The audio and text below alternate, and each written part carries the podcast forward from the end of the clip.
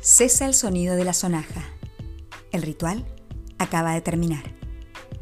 Te invito a guardar en tu profundidad aquellas ideas con las que hayas resonado, las que te representan, y que permitas al resto expresarse en tu conciencia. Quizás tengan algo que decirte. Quizás vos tengas algo que decirles.